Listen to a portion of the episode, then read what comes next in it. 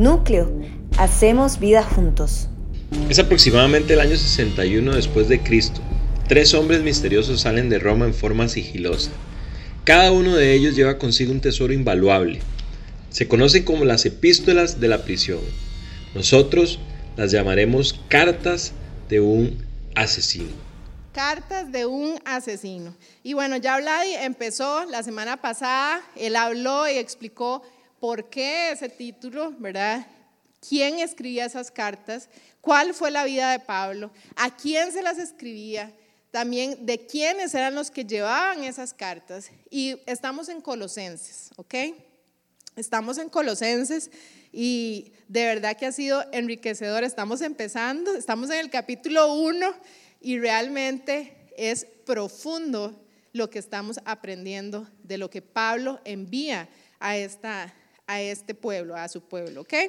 Entonces, hoy seguimos con el segundo mensaje de cartas de un asesino. Yo le voy a pedir que usted me acompañe a Colosenses 1, del 11 al 23. ¿Ok? Me disculpo por la letra.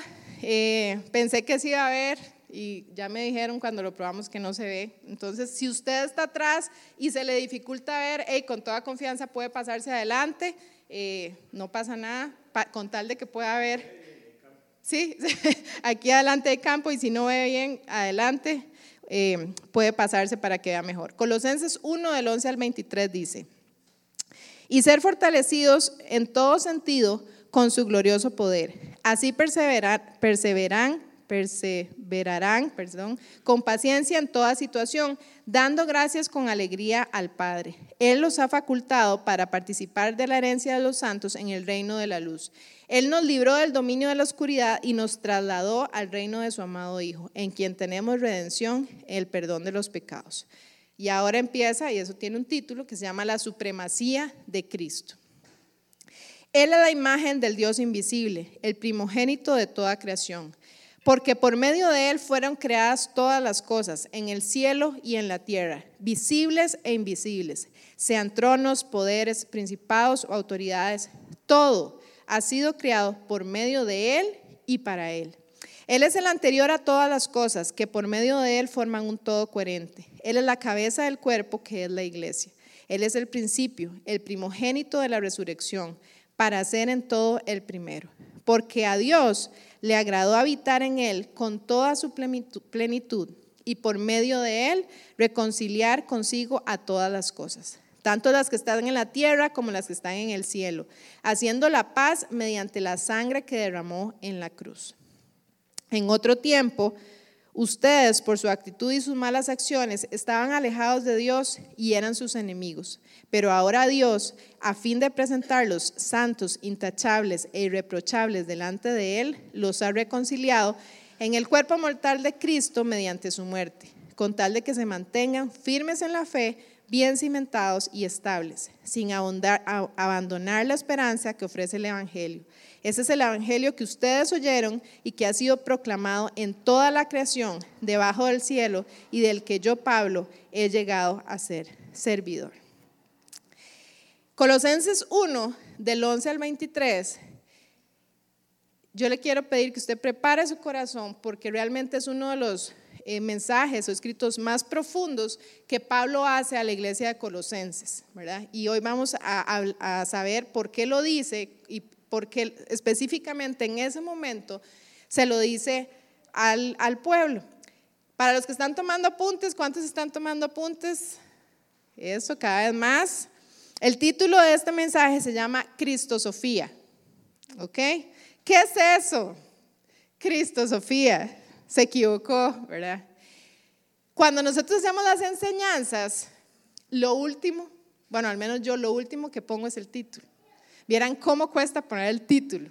Porque uno empieza, ¿verdad? Y empieza a desglosar los versículos, empieza a estudiar, eh, revisa todo lo que uno revisa, los comentarios bíblicos, ¿verdad? Todo lo que los, todos los recursos que uno utiliza para hacer una enseñanza. Y a mí me pasó en esta que cambié el título varias veces y ya ponía al final el título y después volvía a, leer algo. yo, no, no, ahora voy a poner este. Al final me decidí por esto, ¿por qué? ¿Ustedes saben qué es la filosofía? Filosofía, del griego, filo, es amor y sofía es sabiduría.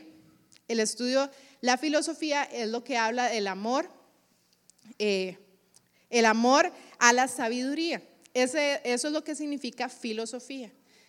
Y se me puede decir, ¿y qué tiene que ver la filosofía? Bueno, estos versículos que vamos a hablar hoy responden preguntas existenciales, ¿verdad? Había mucho eh, comentario, ¿verdad?, de filósofos cuando la gente se preguntaba. Entonces, Cristo y sabiduría.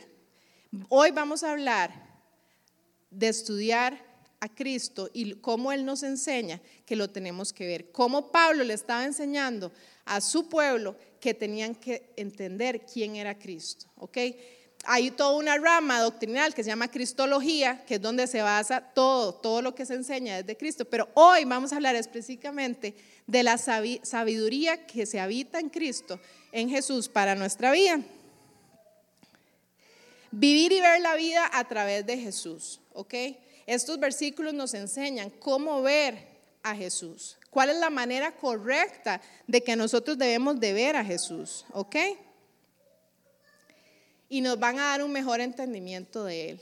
Si hay algo que a mí me encanta es poder conocer cada día un poquitito más de Jesús. Y yo le quiero decir algo, todos los días, si nosotros buscamos a Jesús, vamos a, a encontrar algo nuevo de Él para nosotros, ¿ok? No hay forma de que nosotros busquemos algo más de Jesús y que no encontremos algo nuevo en su palabra, algo nuevo para nuestro corazón, para nuestro espíritu cada vez que lo buscamos, ¿ok? La siguiente, por favor. ¿Pueden ver ahí? Sí. Hay una que está enfocada bien y la otra más o menos, o ven las dos igual. ¿Cómo la ven? Hay una que se ve clara y otra distorsionada, ¿verdad? O pixeleada. ¿Cuántos han ido a hacerse examen de la vista para ver si ocupan anteojos y les han prendido esas letras en el consultorio? ¿Cuántos? Ahí levántenla, casi todos. Entonces, ¿verdad? Uno lo sientan en la famosa silla y le encienden truc, ¿verdad? La luz. Eh, dígame las primeras tres letras. Y uno, ay, pan comido. E, F, ¿qué dice? E, yo ni las veo. E, F, P, ¿verdad? Y uno dice, ah, me va a ir súper 2020. Ok, léame la cuarta. Empiezan así, ¿verdad? Y los doctores como que lo quieren torturar a uno. O sea, ¿verdad? ¿Por qué no le ponen ya a leer las de abajo que no se va a poder? Léame la cuarta fila. Entonces, no, no. Bien. L, P, E, D. Voy a irme para atrás. A ver. Pero voy a decirles a ustedes para no pegarme el ridículo. Ya aquí no veo yo. Díganme la sexta fila. A ver, ¿a quién le digo? ¿Quién ve bien? ¿Quién ve bien?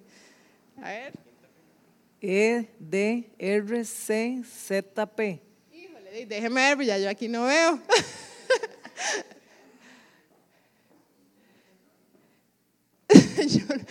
Eh, yo, ni veo. D, P, C, Y, F, algo así. Bueno, la cosa es que imagínense, yo ocupo anteojos, ya yo sé que ocupo anteojos. La cosa es que yo las veo como la de la derecha, no como la de la izquierda. Y el doctor le va diciendo a usted que baje, ¿verdad? Y bueno, yo me metía a ver cómo hacían la separación y eh, en ese cuadrito ellos tienen como ya las graduaciones de cada persona. Entonces, ¿por qué les pongo este ejemplo? Cuando uno llega ahí, esta parte, ¿verdad? Les gusta torturarlo y ya uno empieza y empieza a batear, bueno, si ya dije, ya esa, eh, fijo, si es, eh, debe ser F, ¿verdad? Y uno empieza ahí, Tim Marín, ahí empieza a decidir qué dice. Pero la parte que es más todavía, yo no sé si a ustedes ha pasado, confusa, es que cuando ya al final le ponen una cosa aquí a uno, ¿verdad? Ustedes han visto, le ponen aquí y le empiezan a, a, mover y le dice, ¿en cuál ve mejor? Tuk, tuk. Y uno, híjole, y le, de ojo derecho, ojo izquierdo, tuk, tuk, y le cambia las grabaciones y uno ya no sabe, y el, el doctor le dice, dígame en cuál ve mejor.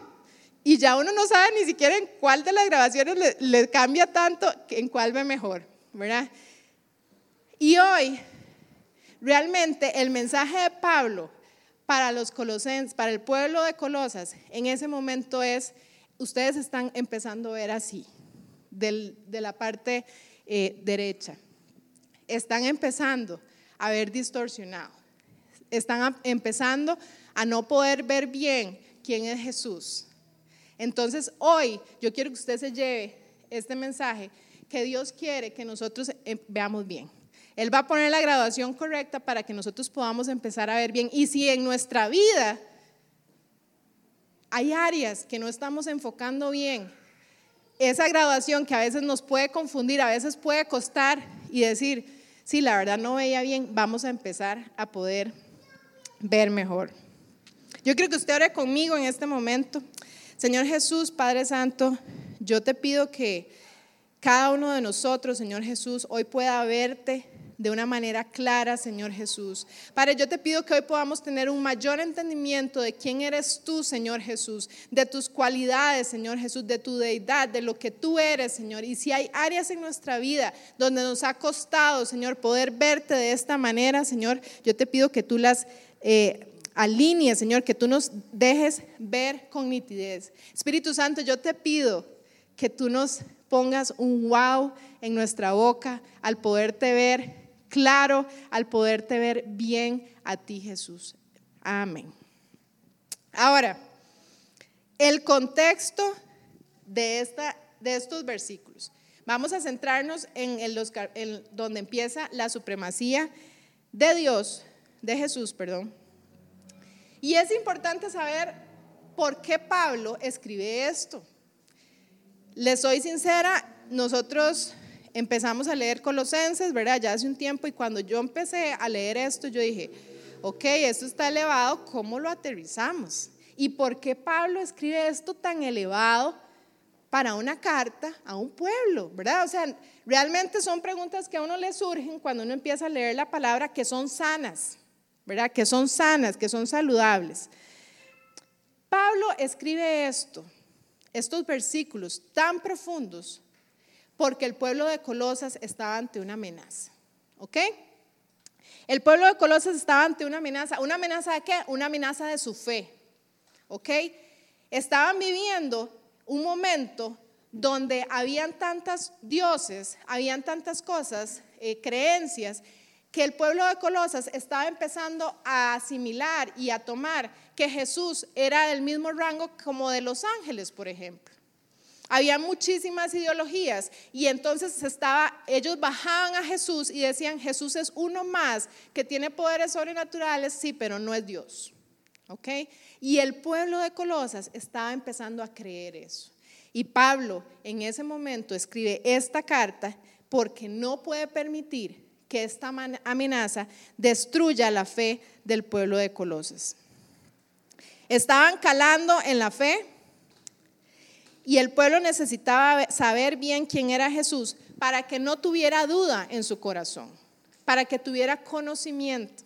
Dice la palabra de Dios que por falta de conocimiento perece su pueblo. Y Pablo entendía su función de decir, te voy a explicar quién es Jesús de una manera muy profunda, como ahorita vamos a ver, pero necesito que todas las creencias, cuando están bajando a Jesús de rango y te están amenazando tu fe, que es uno más, que no es Dios, no te confundas y que tu fe permanezca.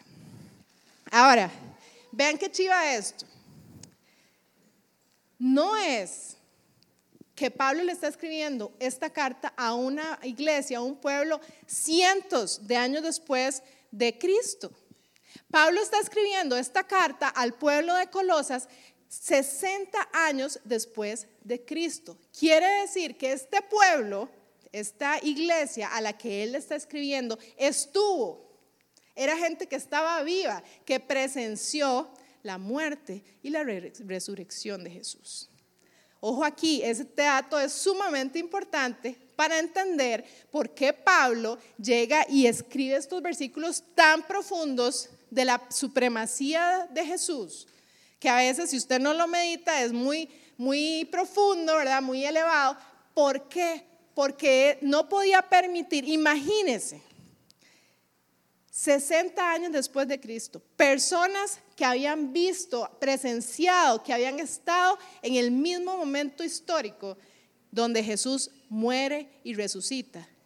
era el mismo pueblo que 60 años después estaba ante la amenaza de su fe y estaban empezando a tomar como suyo de que Jesús era uno más y era del mismo rango, así como ángeles, así como otros dioses, y que no era Dios. Para mí esto fue tan importante porque me revela el corazón de Pablo. Me revela que él dice, no puede permitir que los que estuvieron ahí y lo vieron, hoy se vayan a ver afectada y duda en su fe de lo que realmente y quién realmente es Jesús. Entonces, por eso les escribe estos versículos. Y yo reflexionaba, cuán necesario es para nosotros hoy poder ver estos versículos.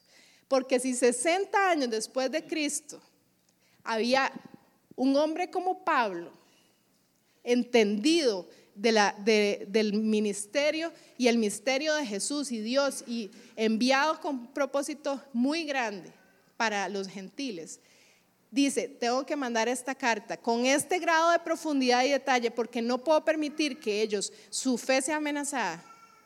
¿Cuánto hoy nosotros, más de dos mil años, no debemos detenernos y debemos de reflexionar quién es Jesús y cuál, cuáles son sus cualidades, sus características, por qué la palabra lo describe, cada una de ellas como lo vamos a ver. Así que es un tiempo de aprender, es un tiempo de empezar a verlo tal cual es. Tal vez alguna de sus cualidades ni siquiera la estamos viendo hoy en nuestra vida. Entonces, para reflexionar cada uno de nosotros. Como contexto también, la enseñanza de la semana pasada era la parte introductoria, ¿verdad? Donde se ve, donde Oladia habló del contexto, ¿verdad? De quién la enviaba, cómo estaba el pueblo, cuáles eran las cosas que, las cualidades que Pablo les está diciendo al pueblo, las cosas buenas que ellos habían hecho. Y en esta parte ya empieza la parte doctrinal del capítulo. Hay una, la teología, eh, realmente él empieza a describir lo que nosotros llamamos la defensa de la fe. ¿verdad? Empieza a escribir versículos donde él defiende quién es Jesús. Y yo quiero decirle algo, qué chiva es que usted y yo podamos defender nuestra fe. ¿verdad? Es sumamente importante. Yo, nosotros hablamos y nosotros decimos, qué tan importante es que cada uno de nosotros podamos defender nuestra fe de una forma de, con conocimiento, no para pelear, pero con un conocimiento y una vida práctica en nosotros de en quién hemos creído. Porque tal vez podemos andar caminando por ahí diciendo que somos cristianos y no conocemos o no hemos experimentado en quién hemos creído. O tal vez un poquito lo hemos experimentado, pero no todo. ¿Ok? Entonces realmente Pablo lo que hace es una defensa de quién es Jesús. Pablo dice, no voy a permitir que su fe sea amenazada. Leyendo, y como dato interesante, el libro de Colosenses y estos versículos en específicos son considerados como uno de los más profundos de la palabra de Dios en cuanto a la doctrina de Cristo. ¿Ok? Eso es muy importante por lo que les dije. Realmente era un momento crítico para este pueblo y Pablo dice, es momento de que no quepa la menor duda de quién es Jesús. ¿Ok? Y yo creo que en este tiempo que nosotros estamos viviendo, deberíamos de esforzarnos porque no quepa la menor duda en nosotros quién es Jesús. Porque entre más yo lo conozco, más lo puedo yo reflejar. Y más personas podrían conocerlo. Nos, se asume que es un himno, o sea, que es como un salmo, que se, que se hablaba, que se cantaba en la cena del Señor ese, todos esos versículos como tales, pero no es, no es 100% seguro. Lo que es 100% seguro es que es doctrina eh, de cristológica, basada 100% en Cristo. Ahora sí, eso era el contexto. Entremos en los versículos. Y yo quiero decirle algo. ¿Usted alguna vez ha tenido duda de su fe? Mm, no me, no me levante la mano. Es válido, es importante, inclusive. Usted a veces lee la palabra y se cuestiona cosas. Es sano, ¿verdad? Nos hace meditar, nos hace pensar y nos hace buscar respuestas, ¿verdad? Y eso es muy importante. Si usted ha tenido dudas de su fe, si usted ha tenido dudas de quién es usted realmente, ¿qué está haciendo usted aquí en la tierra? ¿Qué está usted haciendo sentado aquí hoy en núcleo? Yo le recomiendo que usted empiece a estudiar profundamente Colosenses, porque Colosenses responde preguntas existenciales. Por eso el nombre, para que se le quede grabado, Cristo, Sofía. Responde preguntas que a nivel filosófico nosotros en algún momento de nuestra vida nos hacemos. Dicen eh, los entendidos en el tema que las personas siempre llegan a un momento en su vida donde se preguntan, ¿quién soy yo y por qué estoy aquí? En algún momento.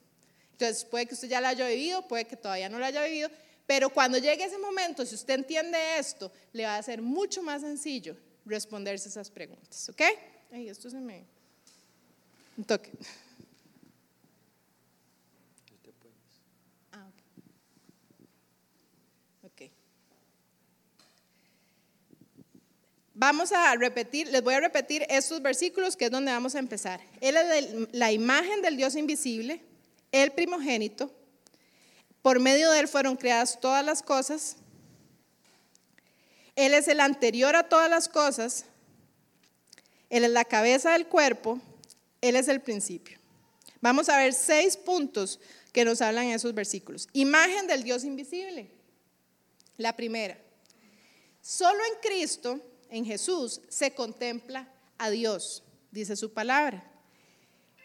Y la amenaza que tenía el pueblo de Colosas en ese momento es que estaban diciendo, Jesús no es Dios.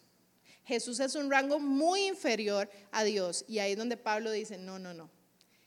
Él es el que nos refleja a Jesús. Todo lo que es Dios está en Jesús, ¿ok?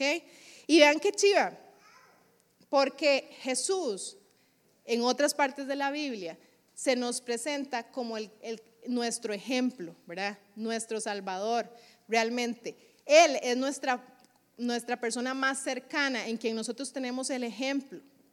Entonces, que Él sea lo visible de lo invisible, nos lo hace cercano. ¿Por qué? Porque dice la palabra que de Él nosotros aprendemos, que de Él nosotros nos hacemos nueva criatura. Entonces, esa cualidad que parece tan sobrenatural, ¿verdad? Él hace visible lo invisible. Apliquémosla para nuestra vida. Si Jesús hace visible a Dios en su vida, nosotros hacemos visible a Jesús. Es una escalera para abajo. Jesús hace lo visible de Dios, ese es mi teléfono, y nosotros hacemos lo visible de Jesús aquí, ¿ok? Cuán importante entonces es poder conocer a Jesús de una manera integral, ¿verdad? Porque somos nosotros los que vamos a ser visibles a Jesús. Número dos, es el primogénito. Con esta característica de este salmo, vean, habían capítulos, capítulos enteros de las posiciones que hay hoy por hoy de este término primogénito de toda la creación en el momento que se, que se escribió. ¿Por qué? Porque de ahí salieron sectas como los testigos de Jehová donde dicen, a ver, él, él fue, eh, él nació, ¿verdad? Él es uno más, no tiene nada sobrenatural, etc. Y yo no sé si usted está completamente seguro quién es Jesús en su vida. ¿Quién es Jesús para usted? Y es, muy bonito preguntarle a las personas, dígame lo que significa Jesús o la cualidad de Jesús que para usted más, más reveladora. Y si yo les preguntara acá, yo creo que cada uno de ustedes me diría tal vez una diferente, o, pueden repetirse, pero nosotros conocemos a Jesús de diferentes formas conforme lo vamos eh, viviendo o poniendo en práctica en nuestra vida, de la forma en que Él se revela, porque nosotros lo permitimos. Si usted me pregunta a mí, para mí eh, Jesús es Salvador, número uno, tal vez podría decir, Jesús es amigo, Jesús es confidente.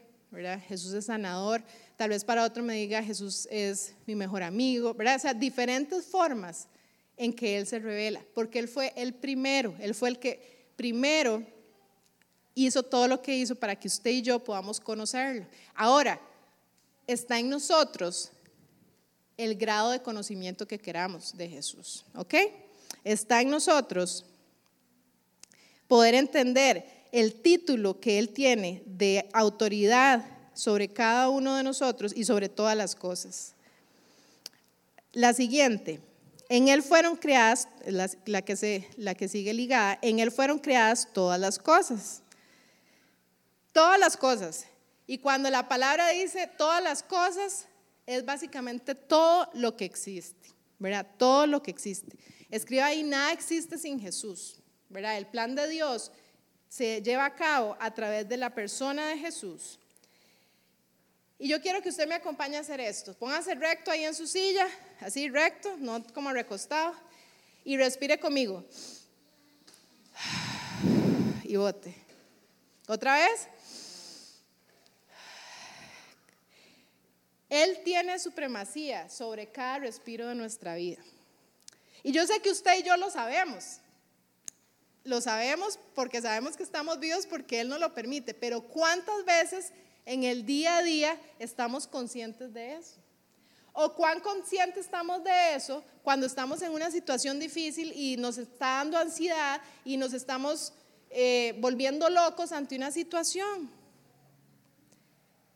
Cada respiro de su vida y de mi vida está bajo la supremacía, bajo el orden y la autoridad de Él.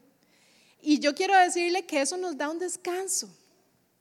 Más que verlo tan lejano y tan poderoso y tan creador de todas las cosas, entender que el que me creó, me ama, ha sido el primero, eh, me hace posible la visibilidad de Dios hacia mi vida, yo puedo descansar.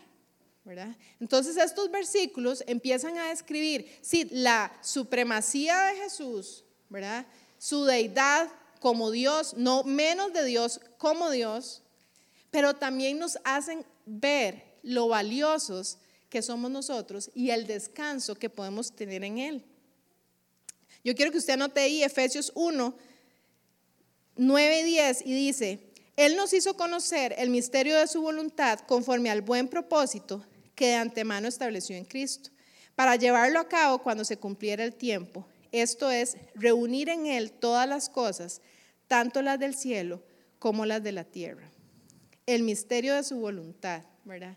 Eh, ese versículo se liga a estos versículos que estamos estudiando, donde usted y yo tal vez tenemos una perspectiva limitada. Y por eso se nos hace complicado a veces entender todo lo que es Jesús, porque nuestra perspectiva es limitada, pero dice la palabra que en, un tiempo se va revelando el, misterio de su voluntad. Y cada uno de nosotros lo vamos comprendiendo mejor conforme más nos entregamos a Jesús. Y yo sé que usted y yo hemos hablado diferentes veces de que hay áreas en nuestra vida que tal vez nunca hemos entregado la autoridad a Jesús. Y no es fácil. No es fácil. Yo no hablo desde un peldaño más arriba. Hay áreas de mi vida que me cuesta entregar la autoridad a Jesús. Pero yo sé, y cuando yo leo esto, Dios me vuelve a decir, hágalo, porque vea quién soy yo. Y soy el único que la puedo ayudar a avanzar en esta área. Entonces, realmente nos está dando entendimiento que Él creó todo por medio de Él es creado todo. Y esa creación lo incluye usted y lo me incluye a mí. No somos separados. Ahora,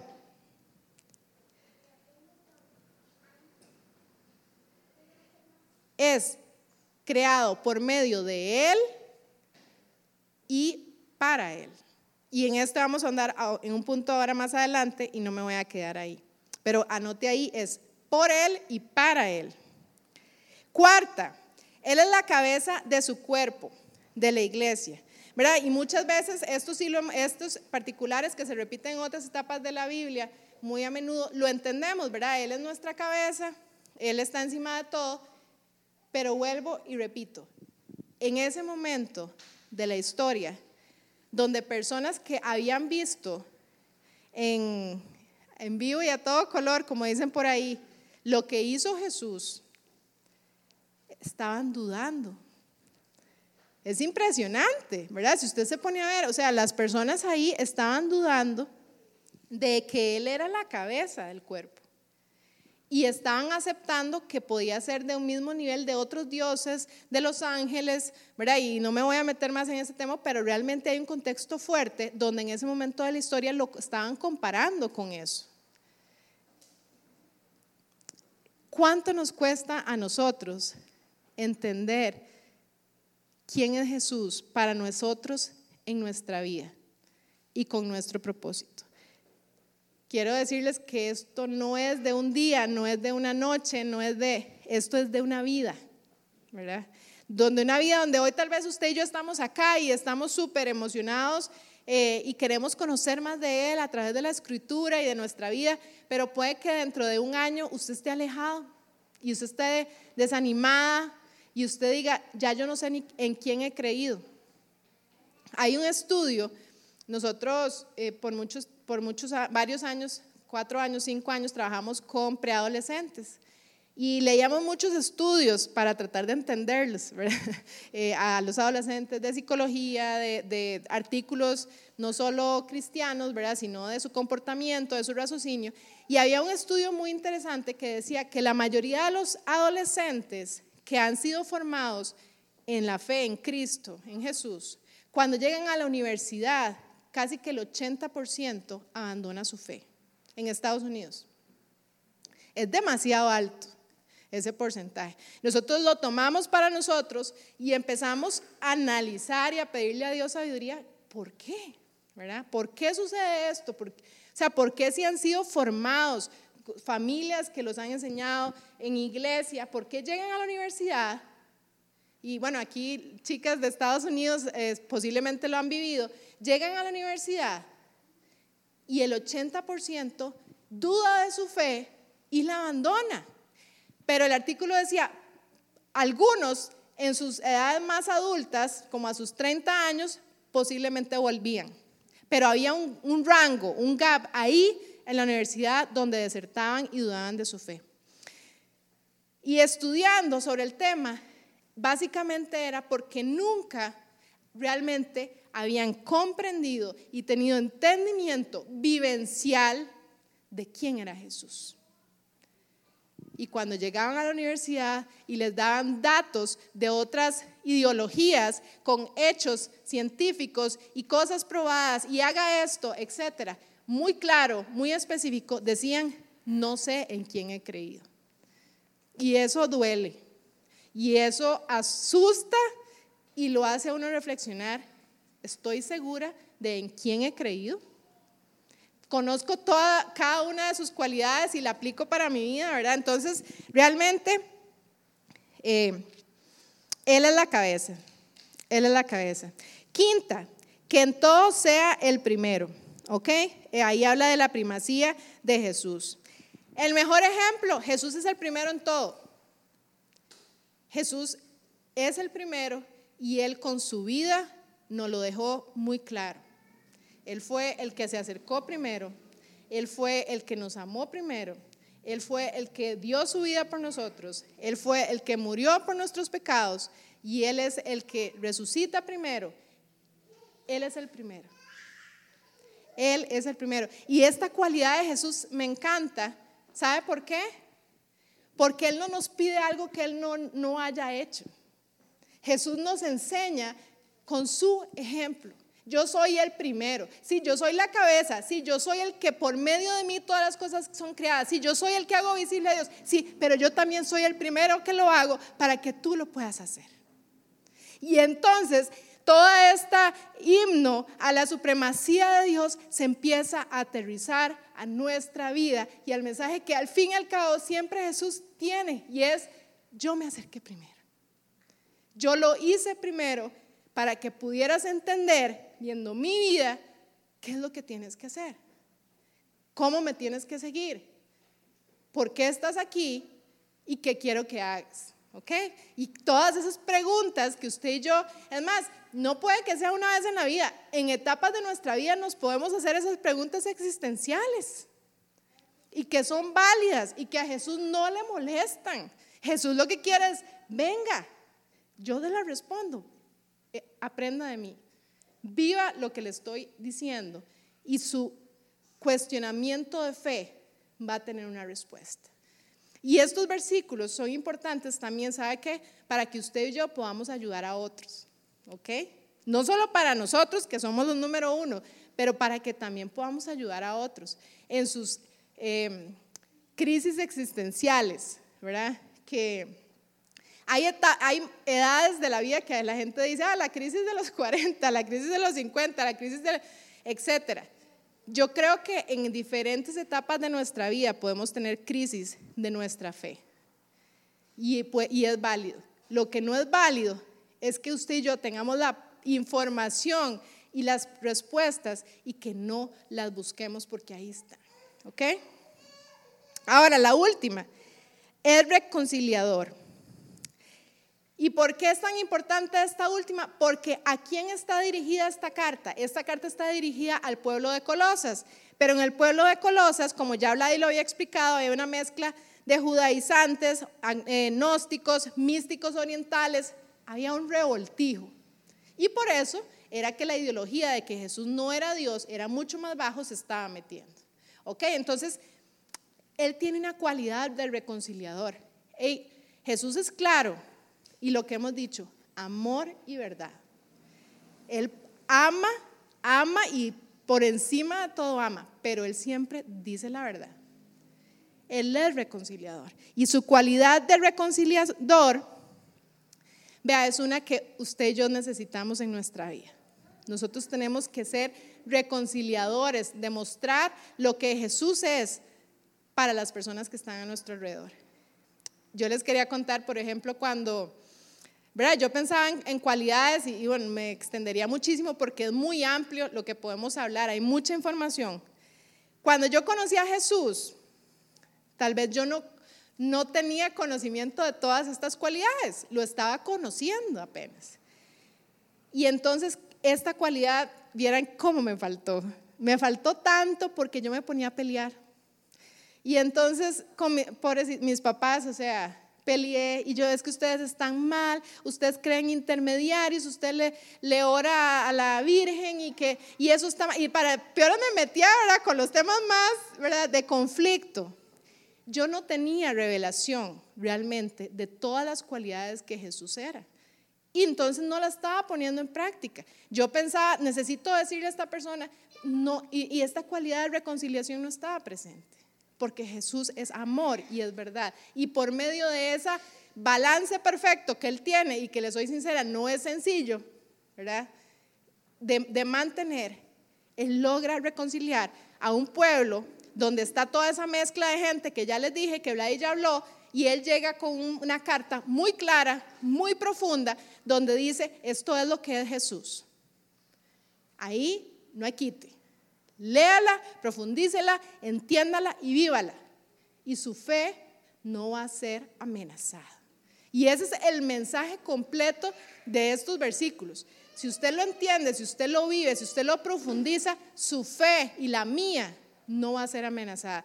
Uno de los, puedo decir, temores más grandes o cosas que yo he tenido en mi corazón es cuando dice la palabra que en los últimos días muchísimos falsos profetas van a salir y van a haber tantas mentiras que va a escasear la fe, va a escasear la verdad. Y yo muchas veces he dicho, si estamos viviendo los últimos días, yo necesito conocer la verdad y necesito estar segura para no dudar, porque en el momento que dude, me voy con todo. Así, o sea, es algo mío, ¿verdad? Estoy siendo vulnerable. Puede que usted nunca se lo haya preguntado. Y entonces, cuando yo leo esto, veo cada una de esas verdades que yo necesito hacer mías. Y su palabra dice, porque ya entendimos por qué fue enviada esta carta, que entonces, entonces mi fe no va a dudar. ¿Ok? Y ahora, Estos versículos nos responden las dos preguntas que ya les dije anteriormente, que son preguntas filosóficas, que son preguntas existenciales. ¿Quién soy yo? ¿Y por qué estoy hoy aquí? ¿O por qué nací? ¿O por qué estoy en el mundo? Y yo creo que conforme avanzamos en nuestra vida, nos damos cuenta que definitivamente sí tenemos un propósito específico en nuestra vida. Ahora, si usted se lo ha preguntado, Vicky, ¿por, ¿por quién estás aquí? Por Jesús. ¿Y para quién vivís? Para Jesús. ¿verdad? Y eso suena muy sencillo. Si yo se lo digo, ah, sí, sí, yo lo entendí. Por y para. ¿verdad? Por y para. Estoy por Jesús, creada por Jesús y estoy para Jesús. Cuando yo entiendo esas dos, por y para, empiezo a preguntarme, ahora sí, esto de Jesús, ¿cómo yo lo empiezo a aplicar a mi vida? ¿Ok? ¿Cómo yo lo empiezo a aplicar a mi vida? Somos creados por Jesús y somos para Jesús. Y usted me puede decir, pero es que sí, eso está muy ambiguo. Claro que sí, eso lo tenemos que aterrizar. Porque cada uno de nosotros somos único, cada uno de nosotros somos especial, cada uno de nosotros hemos sido creados de formas distintas y por eso es tan maravilloso lo que cada uno de nosotros aporta a la iglesia. Porque Jesús entiende que cada uno de nosotros ha sido creado con propósitos distintos. No todos, no a todos, por ejemplo, tenemos ni siquiera los mismos gustos, talentos, dones, como dice su palabra, fueron repartidos diferente para poner, para que se puedan ser puestos en práctica de manera distinta. Y eso, lo chiva, es que cuando nosotros conocemos a Jesús y de verdad le entregamos la autoridad completa de nuestra vida, nosotros vamos a ir descubriendo eso. Y es el camino en la vida de Jesús real, genuino, que es maravilloso. Y ahí es cuando llega un momento y, usted dice, yo quiero servir en misiones, por ejemplo. Que cuando uno escucha cómo llegan los llamados y cómo se van a lugares y se desprenden de, sus familias, de sus cosas, de su lugar de confort, uno dice, wow, son caminos. Yo quiero servir eh, en tal profesión, no todo el mundo tiene que estar full time. Yo tengo un llamado y soy muy bueno y Dios me ha dado esto para hacer esto. llega un momento en nuestra vida donde nosotros entendemos esos llamados específicos y ese propósito específico, ¿ok? Fuimos creados por Jesús, no te quepa la menor duda. Él no se equivoca, tu identidad debe estar firme en Jesús, ¿ok? Y esa identidad te la dio Jesús pero la que es esa pregunta existencial, filosófica, complicada, ¿y por qué estoy aquí? ¿Qué es lo que yo voy a aportar a este mundo? En nuestro caminar la debemos de ir descubriendo. Pero solo la podemos descubrir de una manera genuina si entendemos quién es Jesús. Y si le damos la puerta abierta para que Él trabaje todas esas áreas en nuestra vida. ¿Ok? Y para ir terminando, ¿cómo sé? O sea, ¿cómo usted y yo sabemos hoy si estamos viendo bien a Jesús o lo estamos viendo como las imágenes, los tableros de, de letras que puse al principio? ¿Cómo sabemos si realmente hemos tenido una vista nítida de quién es Jesús, tal cual estos versículos, estos salmos, nos lo explican? O si nuestra vista está distorsionada porque eh, cuando leía sobre el momento histórico de la iglesia de Colosas, en ese momento que Pablo les escribe esta carta, ellos no se habían dado cuenta que estaban empezando a ver borroso. Ellos no se habían dado cuenta que estaban empezando a bajar a Jesús de categoría y que eso era gravísimo para su fe. Ellos no se habían dado cuenta. Por eso Vladi habló, ¿verdad? Que Pablo les dice todas sus cualidades.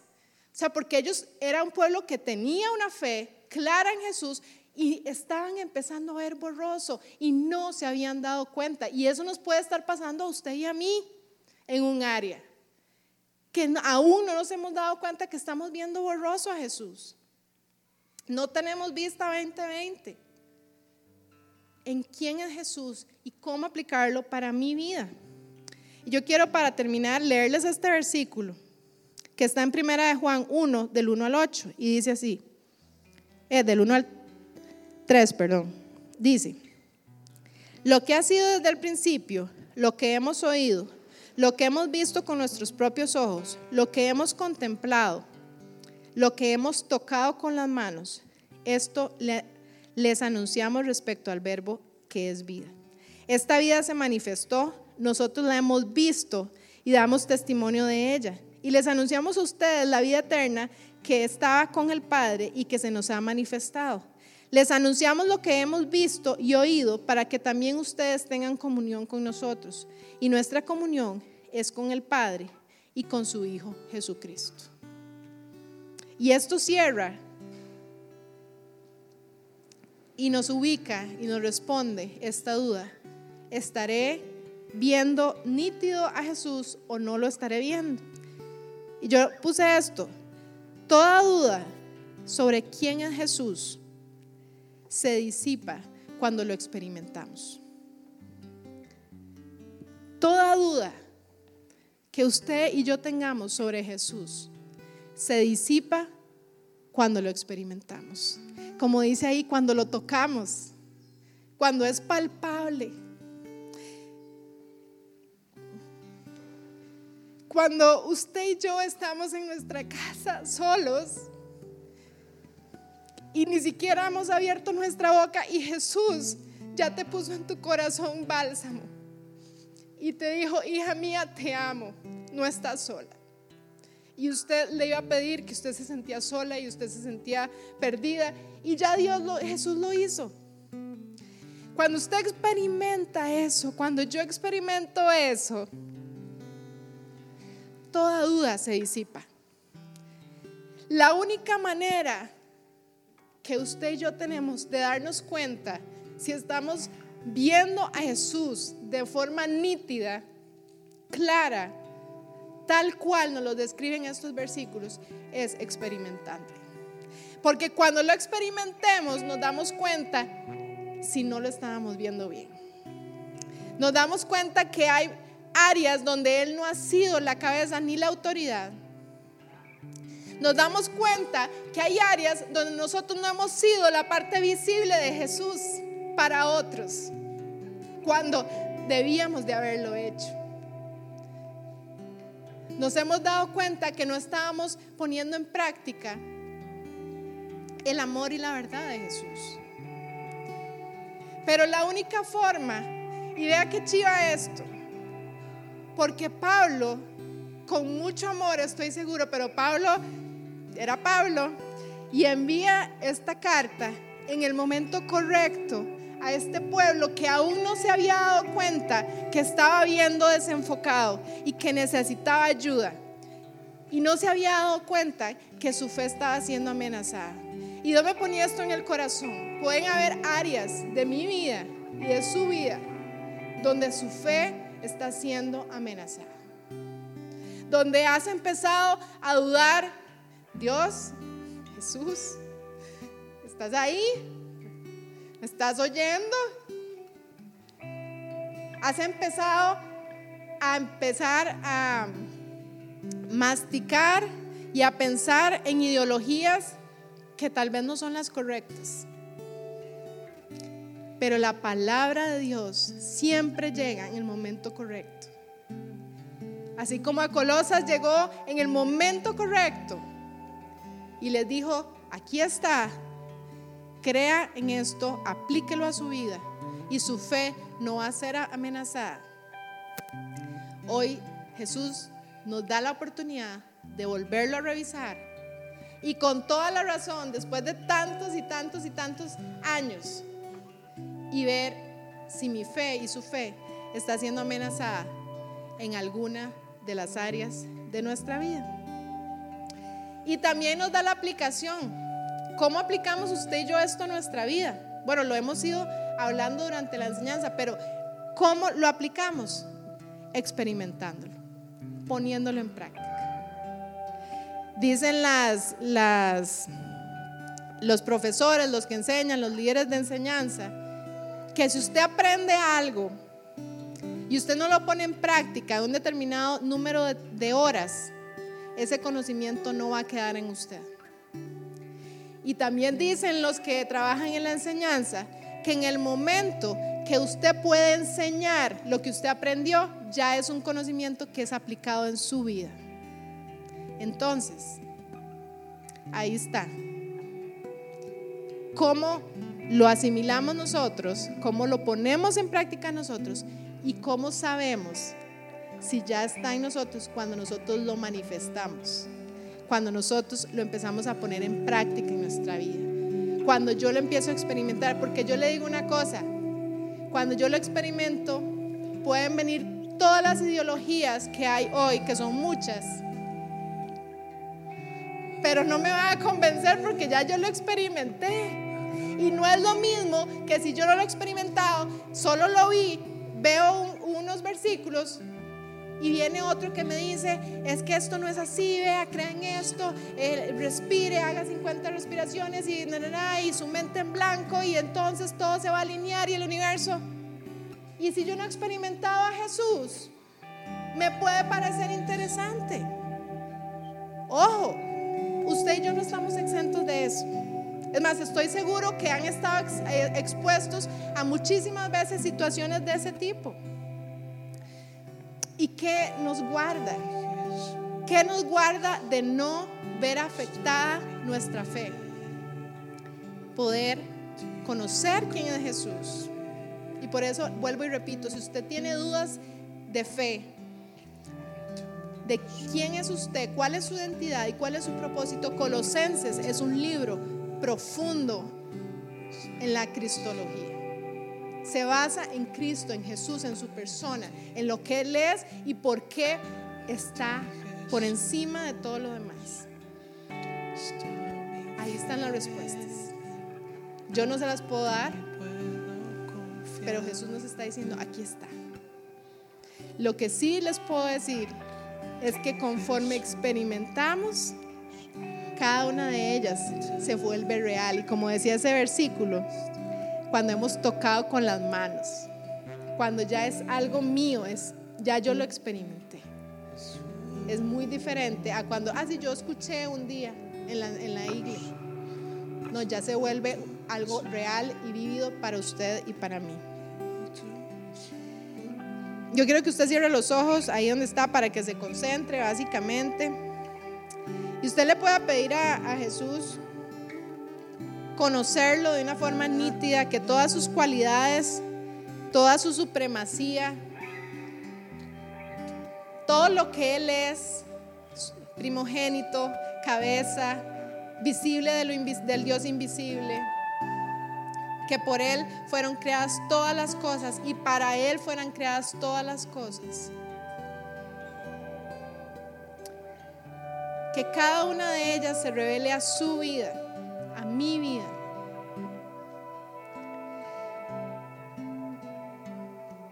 Yo he pedido a Dios que Él hoy pudiera reforzar identidades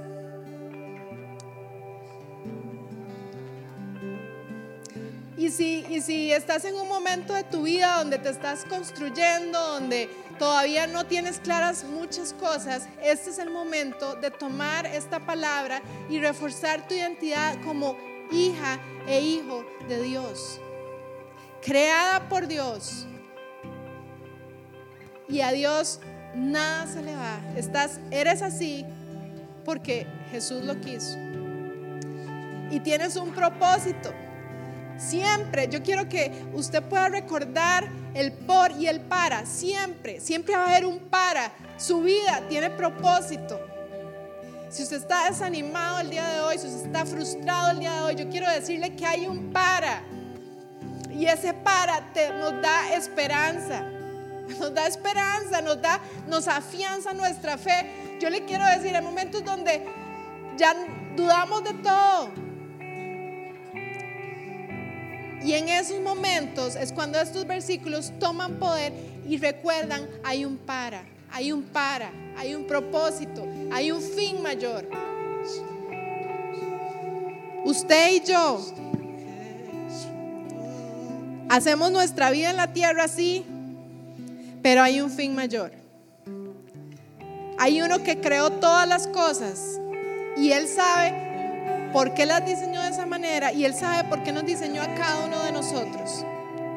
Y a veces es difícil salirnos de nuestra cotidianidad, de nuestros trabajos, de nuestras carreras, de nuestras familias, de nuestras relaciones y enfocarnos en que Jesús es el creador, es el que nos diseña, es el que nos da propósito y que seguimos teniendo propósito a pesar de que hay veces que no lo veamos o no lo entendamos.